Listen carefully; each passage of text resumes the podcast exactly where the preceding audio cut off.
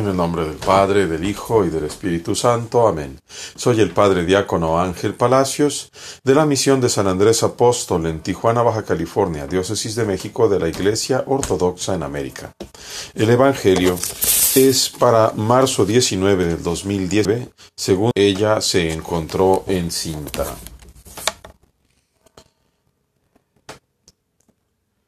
Jacobo engendró a José, el esposo de María de la que nació Jesús, el llamado Cristo. El nacimiento de Jesús fue así. Estando comprometida la madre de él, María, con José, antes de que estuvieran juntos, se encontró encinta por el Espíritu Santo. José, el esposo de ella, siendo recto y no deseando eh, traer una desgracia sobre ella, decidió divorciarse secretamente de ella.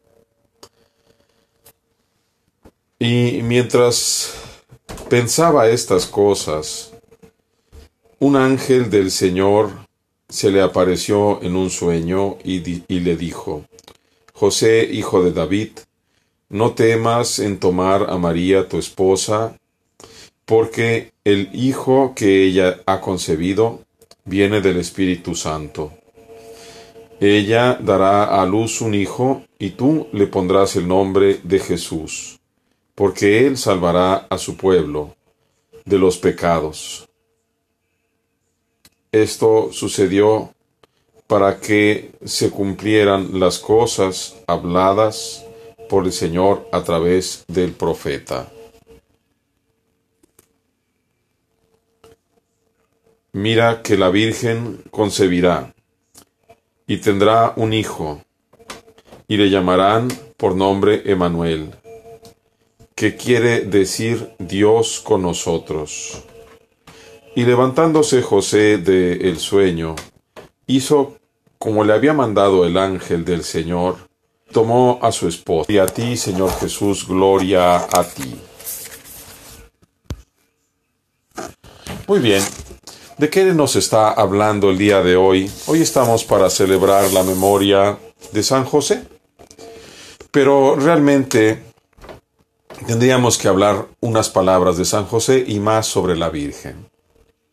De San José vemos a un hombre justo, obediente de Dios, que no podía permitir la desgracia, no podía tolerar la desgracia de que su prometida estuviera embarazada, siendo que él no había sido el padre. Por eso pensó en divorciarse de ella, secretamente echándose la culpa. Pero muchos de nuestros hermanos protestantes utilizan este pasaje para decir que la Virgen tuvo hijos, sobre todo cuando después los evangelistas van a decir que estaba la Madre del Señor y sus hermanos. Y aseguran y contraaseguran que tuvo hijos, además de Jesús y cometen una gravísima injusticia en contra de la memoria de la bienaventurada y siempre Santísima y Virgen María, Madre de Dios. La Santa Escritura no es un periódico ni un libro de referencia científico.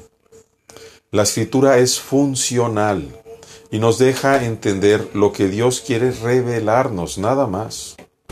¿Por qué no se preguntan cómo es que el Espíritu Santo hizo concebir a la Virgen? ¿Por qué no le preguntan a la Sagrada Escritura que les diga cuántos cromosomas tenía Jesús y tenía los 46 que tenemos todos o nada más los 23 de la Virgen? Son puras conjeturas y especulaciones que eso es a donde nos lleva la filosofía especulativa que pretenden llamarle teología. Con mucho dolor un sacerdote jesuita que me decía confiadamente no me preocuparía si la Virgen hubiera tenido más hijos. Y es que es fácil irnos con las especulaciones de los protestantes, pensando que lo importante es que nació Jesús, pero no, Tenemos que entender la Sagrada Escritura única y exclusivamente en cuanto a lo que nos está diciendo. La tradición ortodoxa se refiere a la Santísima Teotocos y siempre Virgen María de esa forma. Santísima Teotocos y siempre Virgen María. ¿Qué quiere decir Teotocos? La que dio a luz en la carne a Dios. Es cierto, el Padre nunca había dado en la carne a luz a su Hijo.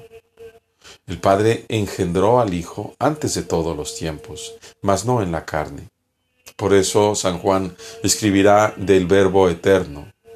Y por eso tampoco pueden nadie utilizar las Sagradas Escrituras, específicamente los Evangelios, para atacar a la Santísima Virgen Madre de Dios. Dicen otras tonterías, como por decir que cuando concibió la Virgen a Jesús, entonces dejó de ser virgen. Por supuesto que lo concibió y lo dio a luz como cualquier mujer. Pero la virginidad de María se refiere a que ningún hombre la tocó ni antes ni después. Y de eso podemos estar seguros porque José precisamente era su esposo y nunca hubiera aceptado recibir a su esposa María con él si no hubiera estado seguro que el Hijo era del Espíritu Santo, es decir, de Dios, y nunca hubiera podido imaginarse en tocar a la esposa que Dios había querido tener como madre de su Hijo. Entendamos esas cosas muy bien, y Dios nos ilumine.